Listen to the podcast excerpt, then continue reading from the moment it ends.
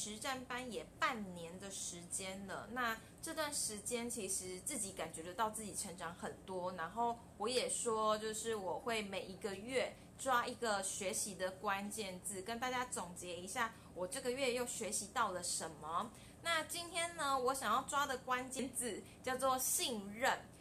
因为呀，在我刚开始加入零工经济实战班，因为你如果想要有商业模式，你一定要卖东西嘛。然后那时候我的教练他一直给我一个观念，他就说有一个销售的金字塔逻辑，最底层呢有百分之七十到八十其实是建立在信任之上。然后刚开始我很不能理解这件事情，我觉得我教练到底在讲什么东西？销售的本质最重要的是什么？应该是。呃，客户的需求以及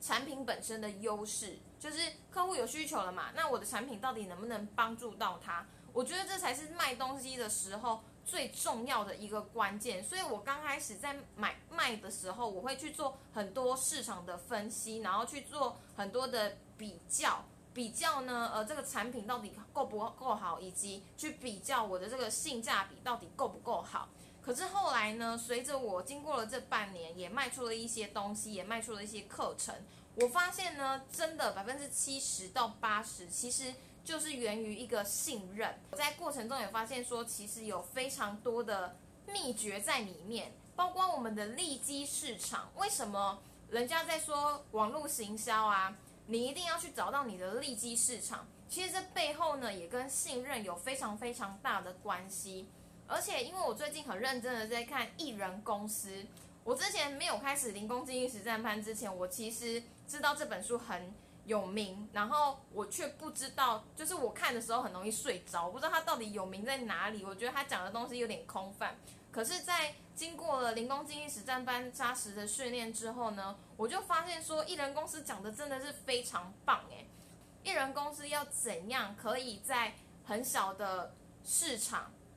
以及自己最有效的时间内去做运作，其实也是跟信任有非常非常大的关系。然后它里面有讲到非常多的呃例子，例如说，他说讲到信任啊，你可以知道为什么 eBay 以及亚马逊它可以在这么短的时间内打造出一个这么强大的帝国，就是因为它其实在网络上有用信任的一个机制，就是它可以开放给呃客户们来去做评价。那这就导致了客户对于这两个平台感到非常的有信任感，非常相信他们在网络上并不是做其他就是呃让消费者不透明的资讯，所以才可以帮助这两个企业这么稳定的成长，然后成为一个很强大的企业，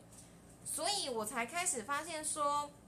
信任其实真的就是所有商业的根基，以及销呃销售跟成交的根基。利基市场这件事情，它里面有提到说，为什么要去设定一个利基市场？当你在做网络行销以及销售的时候，他举了一个非常非常精准的例子，卖货的平台叫做 Spotify 吗？Spotify 随便，反正就是一个卖货的平台。他说：“今天如果你是想要经营 Spotify 的呃人好了，那你会选择去相信一个专家，他告诉你说我是电子商务专家，还是你会去相信一个叫做 Spotify 的专家呢？你当然是选择相信那个 Spotify 的专家，因为他才能够真的非常了解你的痛点，然后他是实际运作的人，你才会觉得说他能够百分之百的帮助到你嘛。”那这其实就是利基市场它细项的区分，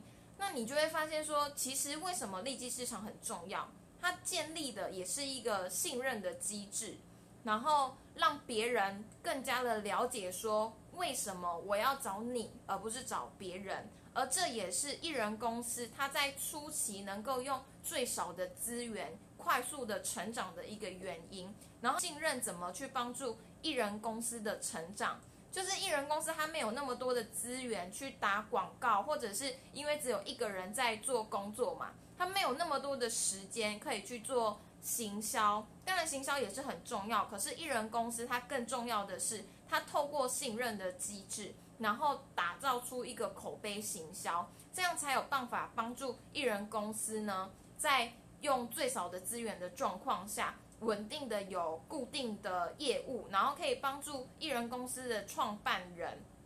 不用去就是嗯去想更多的花招。所以呢，这一切一切的东西都是打造在信任的基础之下。而且我也相信，在网络的这个时代，其实大家都会觉得网络好像越来越疏远了大家。可是同时，这也是我们的商机，就是说你要透过网络这个平台，帮助你自己建立自己的信任机制，然后帮助自己在网络上曝光，这样子才有办法帮助自己在自媒体经营的趋势下呢，可以跟别人相较于别人来说得到。更强大的利基以及独特性。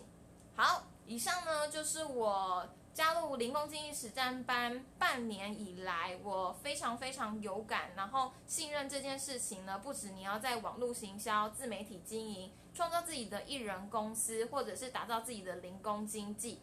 跟呃业务的销售上，我觉得都是非常非常。